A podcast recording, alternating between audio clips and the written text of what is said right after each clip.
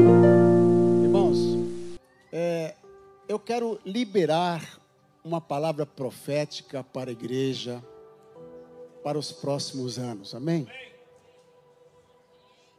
O meu estilo é de professor, né? Eu ensino. A partir do ano de 2006, Deus começou a mostrar para mim algumas coisas relacionadas à, à volta de Jesus. Naquela época, Deus me deu uma visão e uma palavra que disse assim: Uma grande destruição está vindo sobre os homens em toda a terra. Depois, uma outra palavra, ele disse assim: haverá um grande romper de águas sobre os homens em toda a terra. E quantos sabem que Deus fala com os profetas através de sonhos e visões? Eu creio em sonhos e visões. Há 11 anos estamos na Namíbia por causa de um sonho. Até 2009 eu não sabia que existia um país na África chamado Namíbia. E esse nome me foi dado num sonho. E eu tenho estudado também, viu, pastor Robertella, um pouco sobre avivamento. Eu amo avivamento. Eu amo o Espírito Santo, irmãos. Eu amo. Nos últimos dias eu tenho feito uma pergunta ao Senhor. E a pergunta é esta: Qual, eu disse, Senhor, qual será o próximo nível para onde o Espírito Santo vai conduzir a igreja? Então eu comecei a, a meditar sobre isso.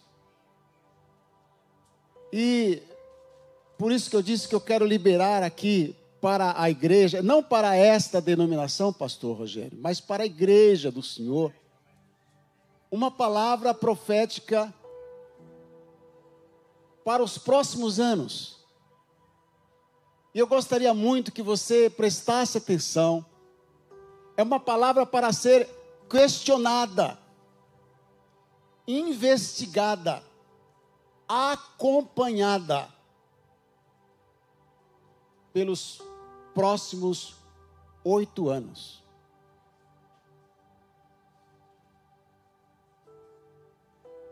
Em Amós está escrito que Deus não fará nada, diga nada. Mais uma vez, nada. Quando a Bíblia diz nada, é nada. Não é 50% ou 30%. Deus não fará nada sem antes revelar os seus segredos, diga segredos, aos seus servos, os profetas.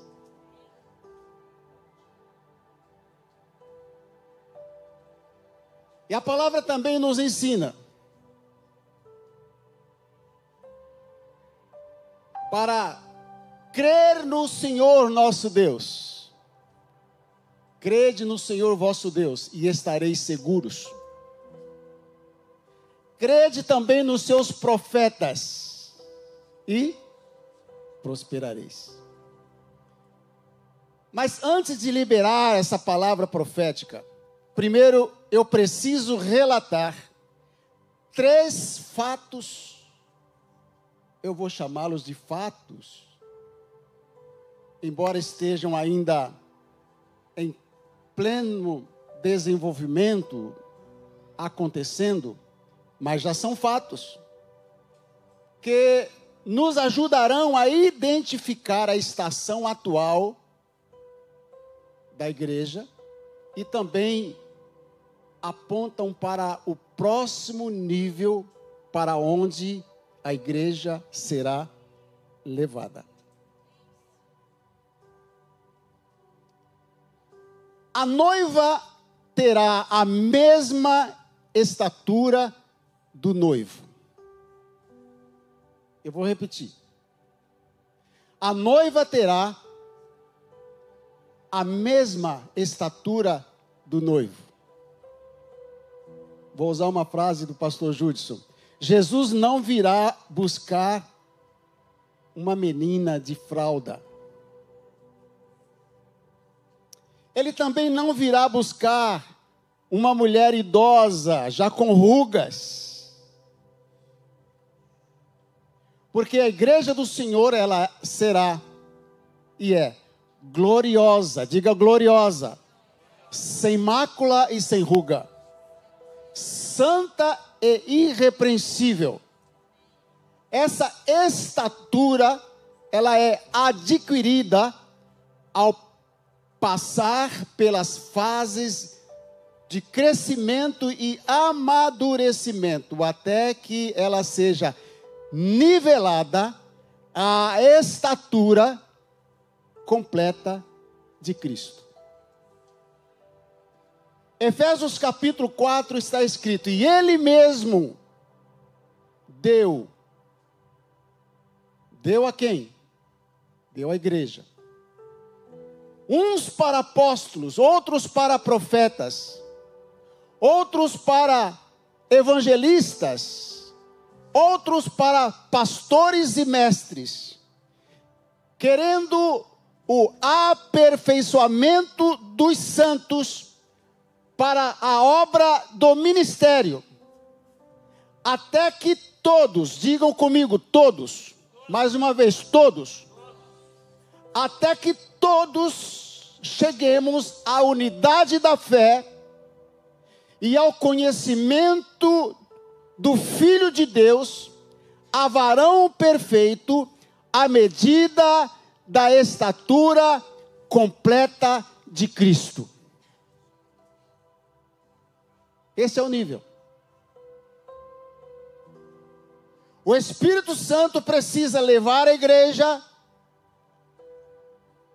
à estatura do noivo.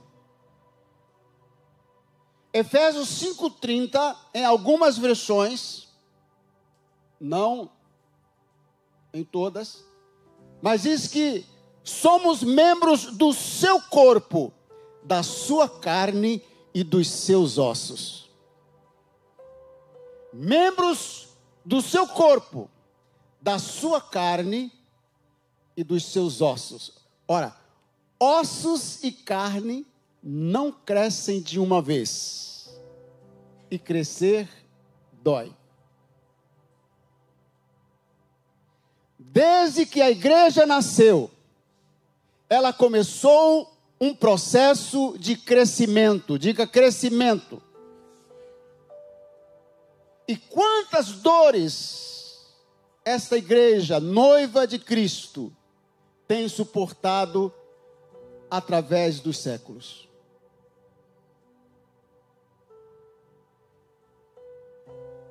Muito bem. Eu disse que eu quero relatar três fatos. O primeiro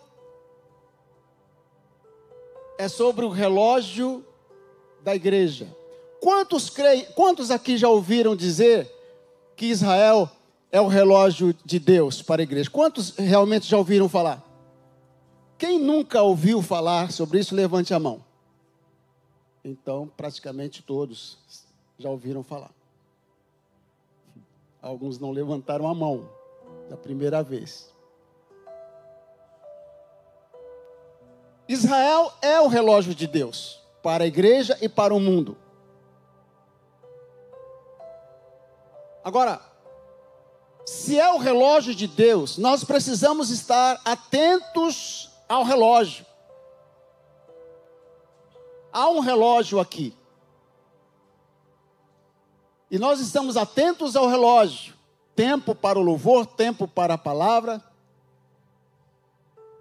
tempo para começar, meio e fim do culto. Precisamos olhar para Israel, irmãos. Deus estabeleceu ciclos, diga ciclos. Deus trata com a igreja e com o mundo através de ciclos. Ele estabeleceu ciclos de dias, ciclos de sete dias. Ele estabeleceu ciclos de semanas de ano, semanas de dias, semanas de ano e semana de milênio.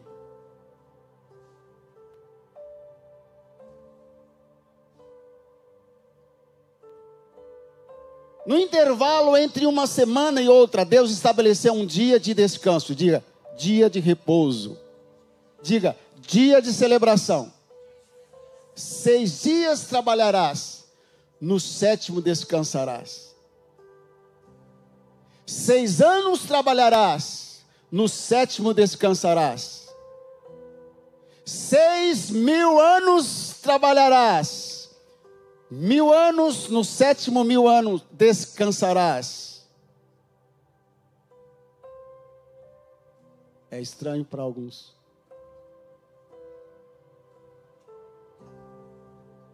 No começo do mês de setembro, agora, mês passado, exatamente no dia 6, iniciou-se um ciclo, eu digo, um ano sabático. Terminou um ciclo de sete anos, de seis anos, eu digo.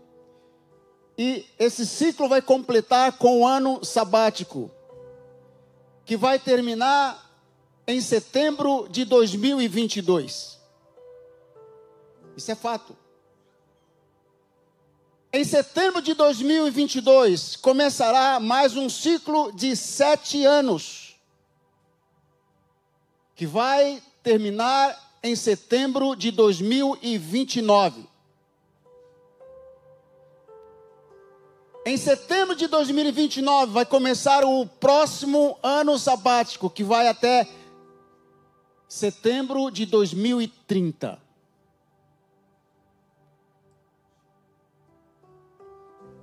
Isso é fato. Guarde isso aí no seu coração. Segundo fato que eu quero mencionar para entrar na palavra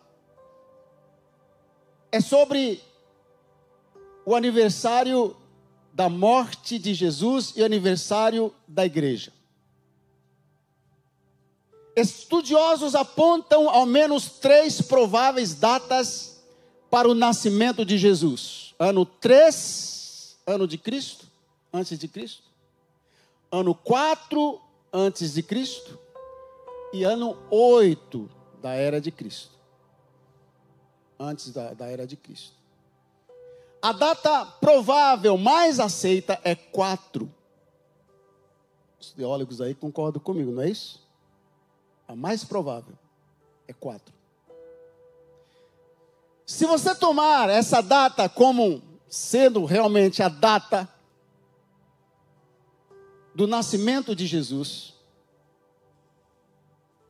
no dia 29 do 3 de 29, completará dois mil anos que Jesus morreu. 40 dias depois, completará dois mil anos que o Espírito Santo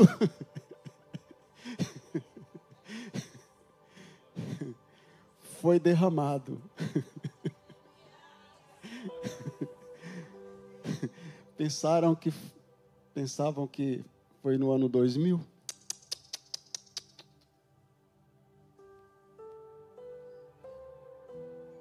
Guarda isso no seu coração. Terceiro fato. Em setembro de 2015, líderes mundiais reuniram-se na sede da ONU em Nova York e decidiram estabelecer um plano de ação para erradicar a pobreza, proteger o planeta e garantir que as pessoas alcancem a paz e a prosperidade. E organizaram a Agenda 2030. Quantos já ouviram falar na Agenda 2030 da ONU? Pouquíssimas pessoas. E nessa agenda, eles estabeleceram 17 objetivos a serem cumpridos até o ano 2030.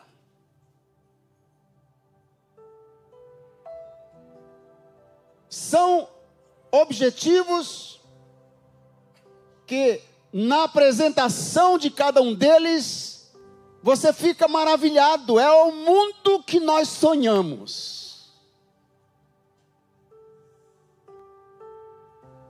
Porém,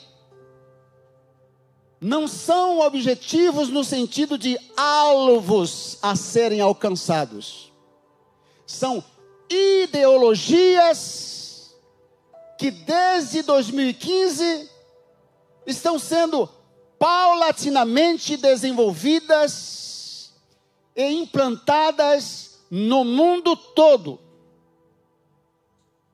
198 países assinaram este pacto, inclusive o Brasil.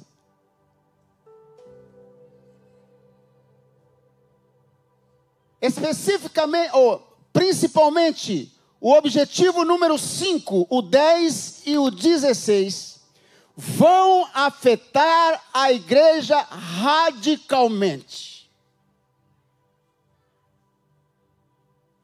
o exercício ministerial da igreja no mundo será muito prejudicado. Entra lá no site da ONU, ONU Brasil, você encontra em português lá toda a Agenda 2030. E o que me espanta é que os líderes das igrejas pouco ou nada sabem sobre esses objetivos. E a igreja parece mesmo saber sobre os sinais que apontam para a vinda do Senhor, mas parece não acreditar que ele está realmente chegando e o relógio continua girando sem atraso e sem adiantar.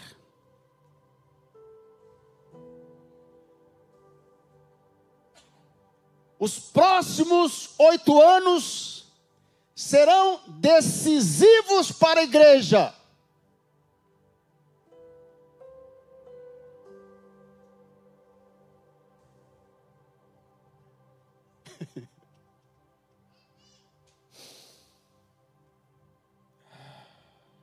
Jesus está voltando.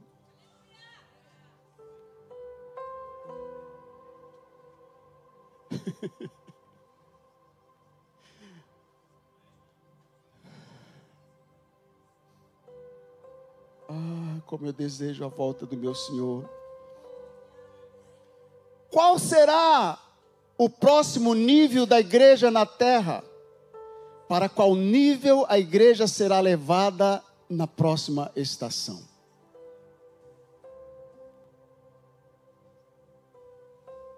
Escute.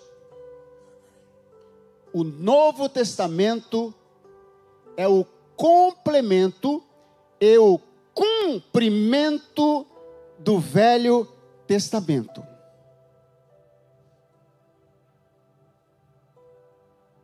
Temos pregado, temos crido que haverá um grande avivamento no mundo antes do arrebatamento da igreja.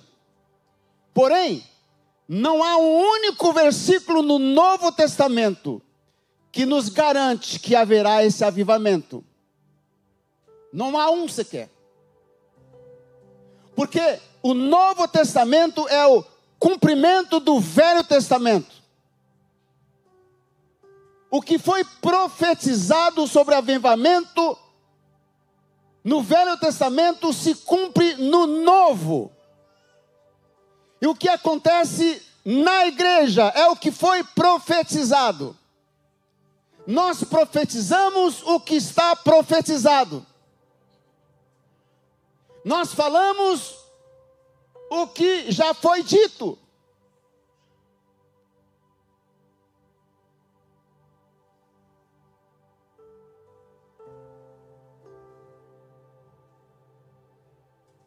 Quando Israel entrou em Canaã, o Jordão transbordava em todas as suas ribanceiras. Por quê? Porque havia chovido muito. Esse é um indício de que haverá um grande avivamento antes do arrebatamento da igreja. Mas não é profetizado pelo novo. O, profe, o, o novo profetiza dia de juízo, o esfriamento da fé, separação de famílias, pragas, terremotos, e vou lhes dizer mais: Deus não fará nada sem antes avisar aos seus servos, os profetas.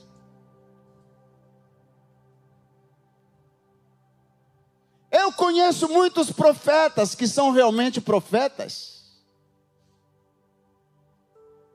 Eu conheço pela mídia profetas maiores do que os grandes profetas que eu conheço pessoalmente. Nenhum deles trouxe o aviso de Deus que haveria a Covid. Nenhum profeta profetizou essa pandemia. Depois que ela surgiu, alguns, ouvi alguns, colocando na sua conta, dizendo que ele havia profetizado, mas não é verdade. Por quê? Por que, que Deus não avisou aos profetas o segredo da Covid? Porque a Covid não foi enviada por Deus. É uma criação humana. Os homens criam armas. Os homens afiam as suas armas. Eles criam instrumentos de morte. Eles fazem as guerras. Eles destroem a natureza. Porque quando é uma ordenança do céu, Deus não permite que venha ao mundo qualquer coisa sem que antes ele avise aos profetas. Avisa por sonhos e por revelação.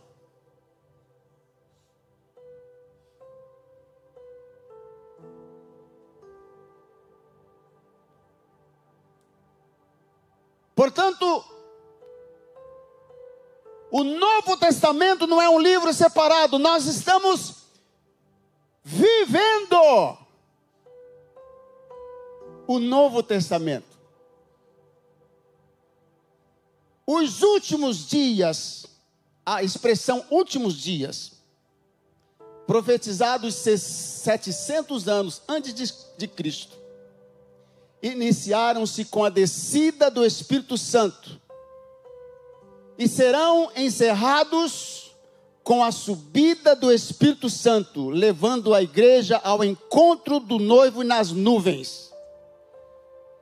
A expressão nos últimos dias derramarei do meu espírito, não são os últimos dias.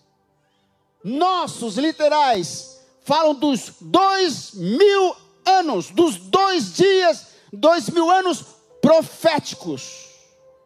Você está me entendendo?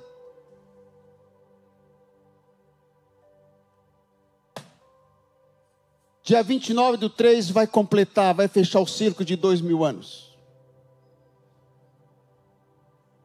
Eu disse, é uma palavra profética para ser questionada, no bom sentido, investigada, guardada, anotada, acompanhada para os próximos oito anos.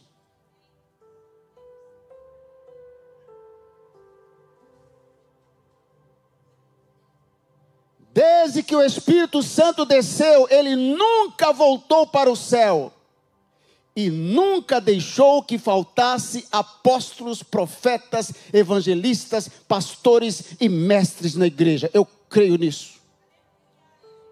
Mesmo no período chamado de Era das Trevas, o avivamento iniciado em Atos dos Apóstolos nunca deixou de existir ainda que no critério humano de identificar um avivamento pareça ter havido longos anos sem um avivamento. O que é avivamento para essa geração? É Pepé. O que é avivamento para essa geração? O que nós lemos do que Deus fez nos séculos 18. Por que houve um avivamento no século 18? Porque um grupo cheio do Espírito Santo estabeleceram, estabeleceu 100 anos de oração e cumpriram os 100 anos. Deus mandou um mover diferente. Então, na nossa cabeça, se o avivamento não tiver aquele formato e não acontecer aquelas coisas, nós ainda continuaremos profetizando e esperando um avivamento que já está varrendo a terra. Acreditem nisso, irmãos. O avivamento nunca deixou de varrer a terra. O Espírito Santo nunca deixou de se mover.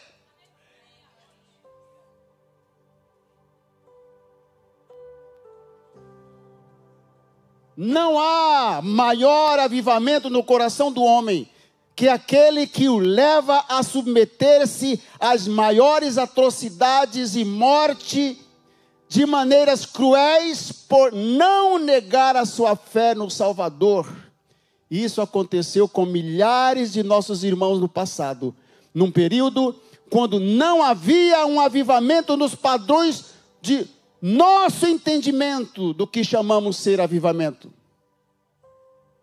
Você acha que havia culto de repepé nos, no século segundo, terceiro e quarto século, quando milhares de nossos irmãos foram lançados às feras, abertos, costurados e lançados com pedras amarradas no pescoço na, nas fontes de água, você acha que era um ralabachaia? Hum. Era um verdadeiro avivamento que queimava como pastor Cirilo cantou ontem aqui, que eu quase desmaiei ali com aquele fogo no coração. Eu não conheço aquele hino. Eu estou na idade, mas quando começa a aprender o hino, param de cantar. Tem que pôr retro aqui, ou coisa aqui, ó. Reto, não é mais reto. Tem que pôr a letra aqui, irmão, senão não acompanha essas músicas mais não. Cantor cristão, oh, ontem, deixa para lá. Veja, Desde o primeiro dia desses quase dois mil anos da igreja, o mover do Espírito de Deus está a varrer a terra. Só três disseram amém. Dê glórias ao Espírito Santo.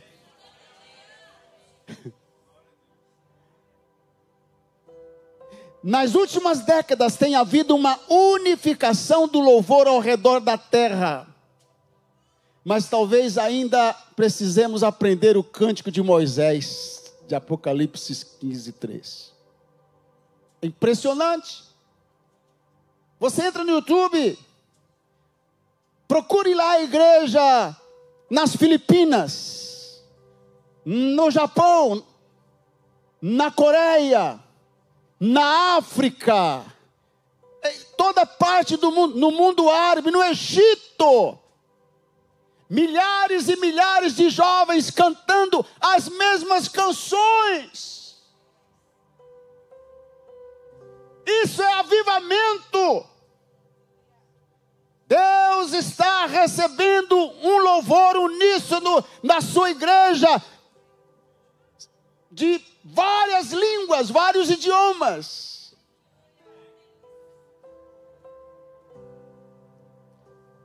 O mesmo Espírito que pousou sobre os irmãos no dia de Pentecostes está aqui agora, agora mesmo, e habita aí dentro de você. É de nossa competência, ou seja, é por iniciativa pessoal, iniciativa sua e minha, que o Espírito Santo passa a agir em nós e por meio de nós.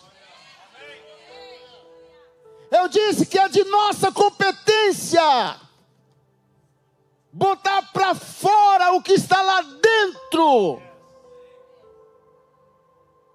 Não é o Espírito Santo que vai falar em línguas, é você que tem que falar em línguas. Não é o Espírito Santo que vai dizer, assim diz o Senhor. É você que se levanta cheio do Espírito Santo e diz: Assim diz o Senhor. Não é o Espírito Santo que vai dizer: ser curado no nome de Jesus, sou eu. É você. Não é o Espírito Santo que diz: seja salvo, sou eu que tenho que dizer. É você que tem que dizer: seja salvo, seja livre, seja liberto, seja cheio do Espírito Santo. Oh, fica de pé um pouco, dá um aplauso a Deus. Abra sua boca, ore em línguas um pouco. Fale em línguas. Vamos, vamos. Fale línguas. Fale línguas um pouco. Pratica. O Espírito Santo está aí dentro. Está aí dentro. Está aí dentro. Fale. Fale. Fale. Somos produtores de avivamento. Não somos receptores. O avivamento já chegou. Ele já está dentro de mim. Ele está dentro de você, Ele já está na igreja. Somos produtores de avivamento.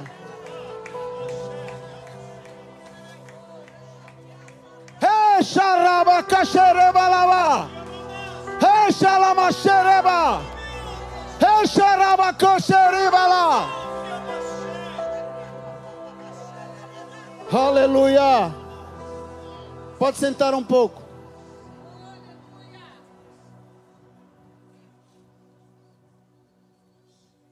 qual será o próximo nível da igreja na terra.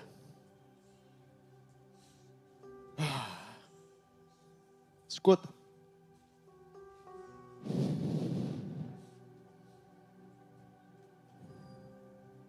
Eu estou falando dos próximos oito anos, até 2030 porque a ONU não está brincando, não está brincando de ideologia de gênero. Leia lá a agenda toda. Praticamente todos os objetivos tá, você vai encontrar. Leis serão criadas leis serão extintas para que se estabeleça esse objetivo.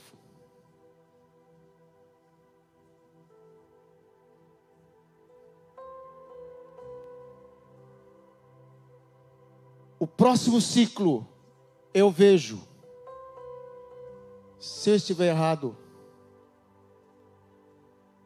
esquece a palavra, mas só daqui a oito anos você vai poder fazer isso. Você não tem o direito de desacreditar no que estou dizendo agora. Só daqui a oito anos. Se você ainda estiver aqui.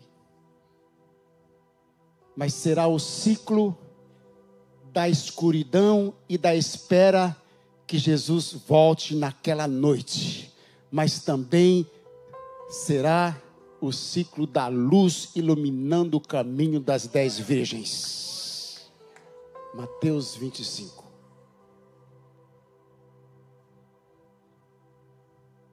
Escuridão espiritual, trevas espirituais, onde metade da igreja fica para trás, porque tinham lamparinas, mas não tinham azeite.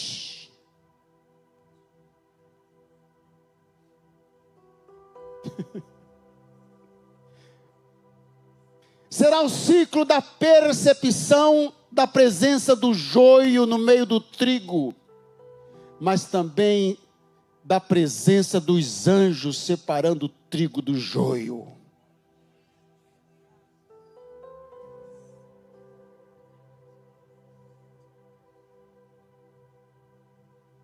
Cada tópico desse seria tema para uma conferência. Eu estou citando Mateus 13, 31 será o ciclo de grande manifestação da cegueira espiritual, mas também da unção dos olhos, visão ampliada. Apocalipse 3,14, a nossa visão será aguçada, porque o colírio do Espírito vai tirar toda a catarata dos nossos olhos e nós enxergaremos o reino espiritual como ele realmente é. Ora, se há anjos na igreja aqui agora, então precisamos vê-los. Se há demônios aqui, precisamos vê-los.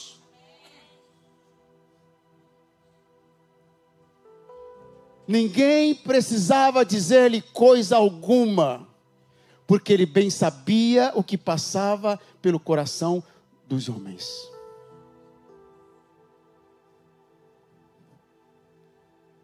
Será o ciclo em que a noiva vai colocar as vestes festivas, e será o ciclo do manifestar da sua riqueza espiritual e da sua fragrância ao seu amado.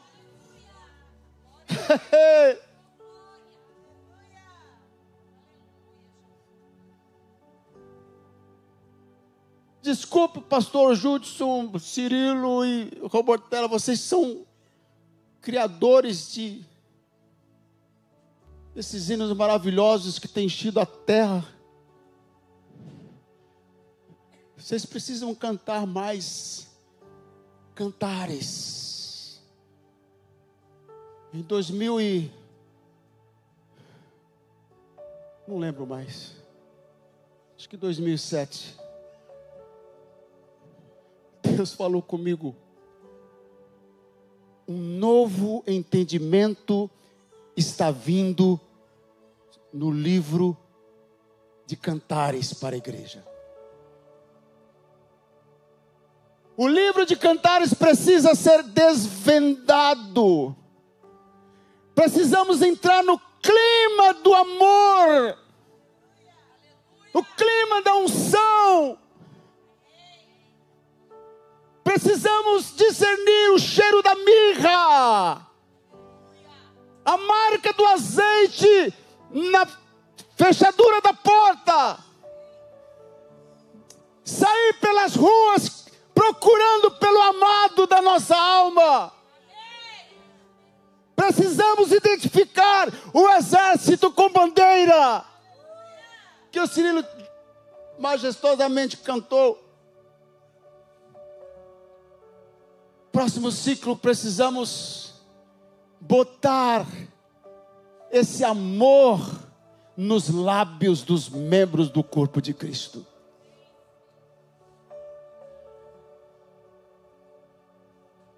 Será o ciclo da definição.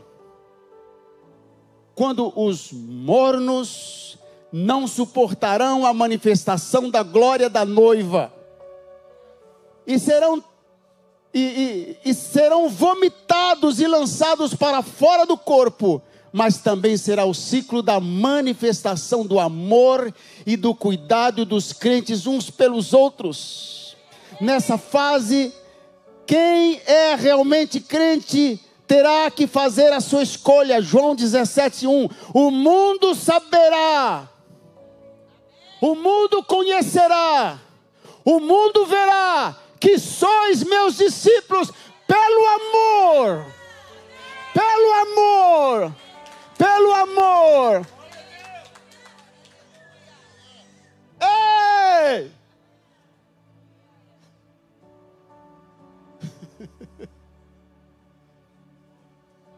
Será o ciclo em que a voz da noiva estará em uníssono com a voz do Espírito clamando: Maranata, Maranata, Maranata. Ora vem, Senhor Jesus, Maranata, Maranata. Mas você, a noiva, não clamará Maranata se ela não estiver apaixonada pelo noivo e se ela não estiver sendo afligida.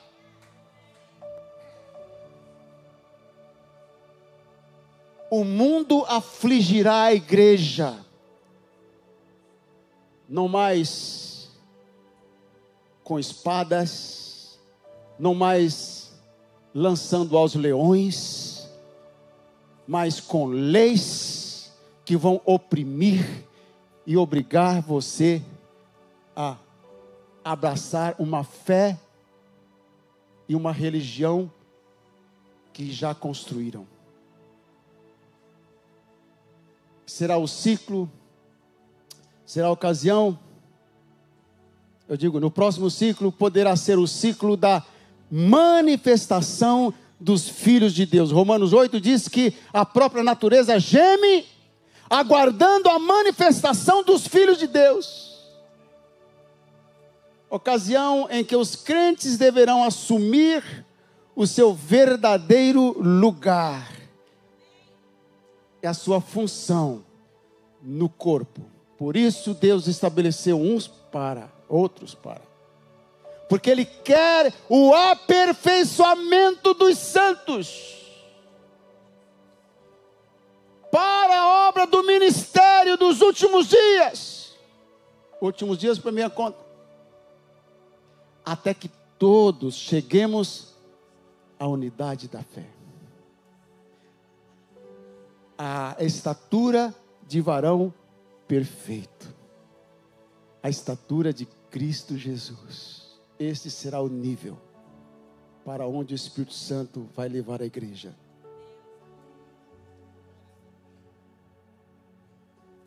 O período do próximo ciclo de sete anos, que, que vai começar em setembro de 22 e terminar em 2030 sugere a cada um de nós o seguinte: manter constante vigilância com nossas palavras e atitudes perante os não crentes. Pôr em ordem nossos relacionamentos familiares. Eu queria parar pelo menos 20 minutos aqui, mas não dá tempo.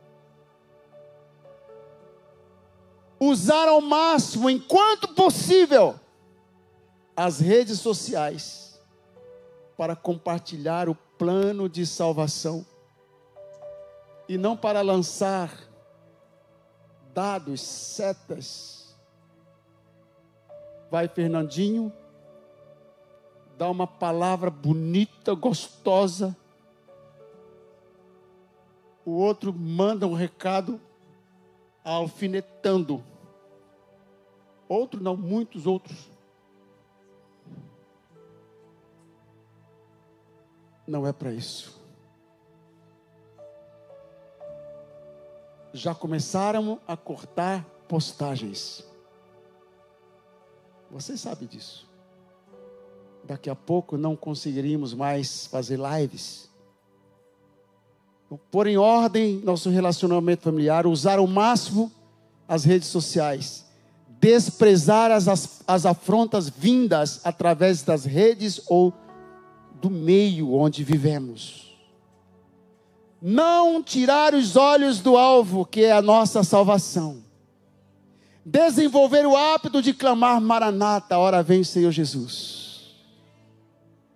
E posicionar-se no corpo. Há pessoas que têm a função de braço, e estão querendo usando os braços como se fossem pernas e pés para andar. Você mais claro. Se Deus não te chamou para ser um pastor, o que, que você está fazendo nessa função pastoral? Se Deus não te chamou para ser um apóstolo, por que você vai aceitar a unção apostólica?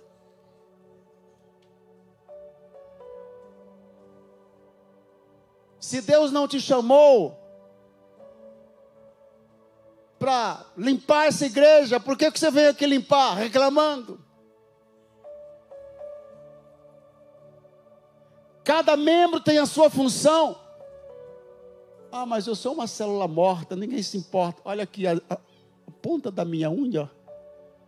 São células mortas, mas de vez em quando serve. Né? Serve de vez em quando. Ah.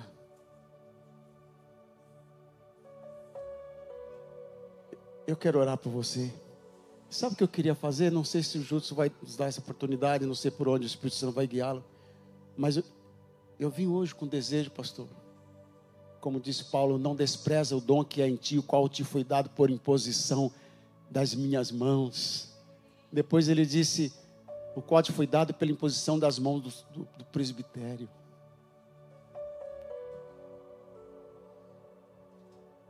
Essa palavra, esse, esse, esse tema dessa conferência, não é um slogan qualquer para divulgar conferência.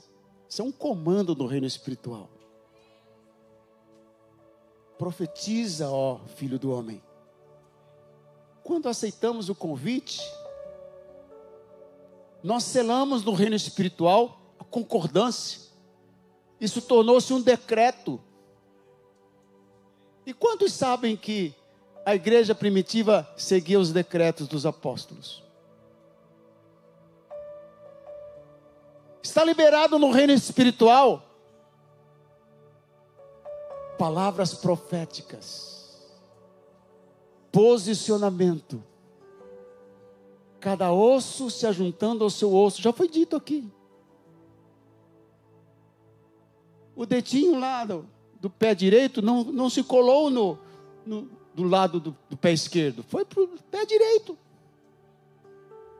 Quando todo o corpo, Efésios 4, está bem ajustado e todas as juntas funcionando, tudo funciona. Quando os ministérios estão alinhados, quando eu falo sobre os cinco ministérios, eu coloco cinco pessoas aqui e cada um dá o braço. Eu gosto de ensinar isso. Quando o ministério apostólico se move, todos os outros se movem. Quando o ministério de ensino se move, os outros também se movem. Porque é um corpo, não são independentes. Você pode ficar de pé. Pense nisso. Pense nisso. Ache o seu lugar no corpo. Ache a sua função no corpo.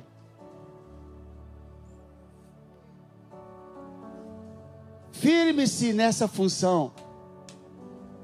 Se o que Deus te deu foi a obrigação de limpar e cuidar da igreja, amém. Fique satisfeito com isso, meu irmão. Para limpar uma cadeira dessa, eu vi a irmã distribuindo os, os envelopes de dízimo. Para fazer isso, tem que estar tão cheio do Espírito Santo e, e, e alinhado ao corpo como aquele que, que expulsa legiões de demônios. Pai querido, por favor, confirme a tua palavra com sinais e prodígios que só tu podes fazer. Eu não tenho mais capacidade que isso, Senhor. O que eu tenho te pedido é que o Senhor me dê, no abrir da minha boca, a palavra com sabedoria para fazer notório o mistério do Evangelho. E que a minha palavra e a minha pregação não consistam em palavras persuasivas de sabedoria humana, mas em demonstração de espírito e de poder. para que a minha fé e a fé dos meus irmãos não fique apoiada na sabedoria do homem, mas no poder de Deus. Sela essa palavra nesse irmão, nessa irmã que está me ouvindo agora. Onde quer que essa pessoa se encontre. Você que está aqui, você que está do lado de lá, na tela, presta atenção. O Espírito do Senhor está sobre ti. O Espírito do Senhor está sobre ti. Ele te ungiu. Ele está aí dentro de você. Abra sua boca. Fale, profetiza, ore em línguas, liberte, cure, salve. Esse é o seu tempo. Obrigado, Pai. Muito obrigado, Senhor. Eu te agradeço em nome de Jesus. Amém. Pode sentar, pastor Rogério. Aplauda mais forte.